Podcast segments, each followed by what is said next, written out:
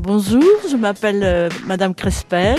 J'ai vécu toute mon enfance euh, la Deuxième Guerre mondiale. Alors c'était en 44.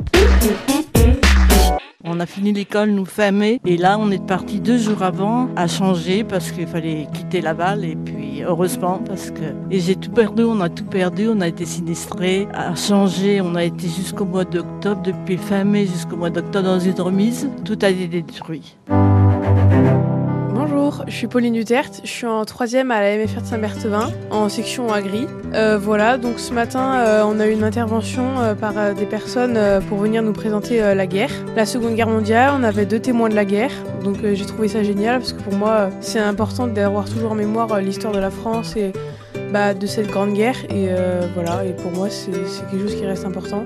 Et je suis très heureuse d'avoir toujours euh, ces personnes euh, qui peuvent nous témoigner de ce qu'elles ont vécu et ce qu'elles ont pensé de la guerre à leur âge quand elles étaient jeunes. Passeur de savoir. Il faut quand même en parler pour les enfants qui comprennent ce qu'on a vécu. Parce que pour nous, ça a été tellement dur euh, que même à 14 ans, on n'avait plus rien. On a été obligé de travailler. J'ai pas fait de grandes études parce que mes parents ne pouvaient pas. Il fallait tout racheter. C'était pas possible.